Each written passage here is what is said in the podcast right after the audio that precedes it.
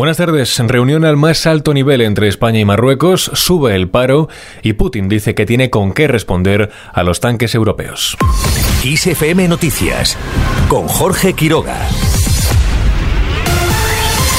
España y Marruecos dialogarán de cualquier tema por complejo que sea. Estas han sido las palabras del presidente del gobierno Pedro Sánchez tras la firma de una veintena de acuerdos con el primer ministro marroquí. Ambos países se comprometen a evitar ofensivas y ofensas en una cumbre que es clave considerada por ambas partes y que abre una nueva etapa en sus relaciones. Esta reunión es excepcional porque estamos sentando las bases de algo importante. Estamos sentando las bases del tipo de relación que queremos para España y para Marruecos en el presente y en el futuro. Unas relaciones, como ha dicho el jefe de gobierno, basadas en la confianza, en el cumplimiento de lo acordado, en el respeto y en el diálogo permanente.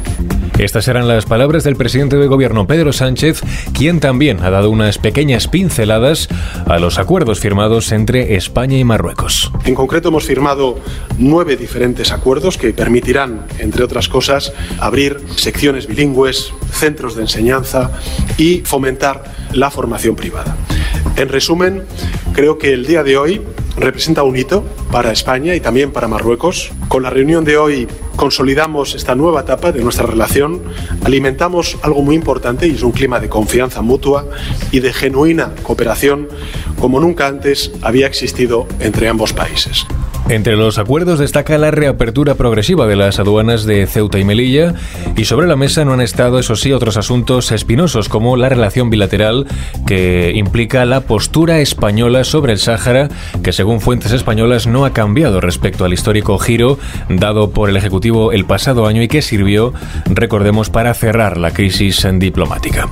La declaración hispano-marroquí recoge intensificar el retorno de migrantes y combatir también el racismo o la xenofobia, que son algunas de las conclusiones que han trascendido del encuentro entre los gobiernos de ambos países.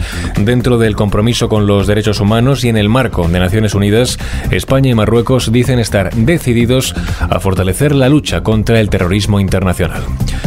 Dejamos este asunto, el paro vuelve a subir en España. Se destruyen 215.047 empleos y 70.744 personas engrosan las listas de paro en enero, un mes tradicionalmente malo en términos laborales por el fin de la campaña de Navidad.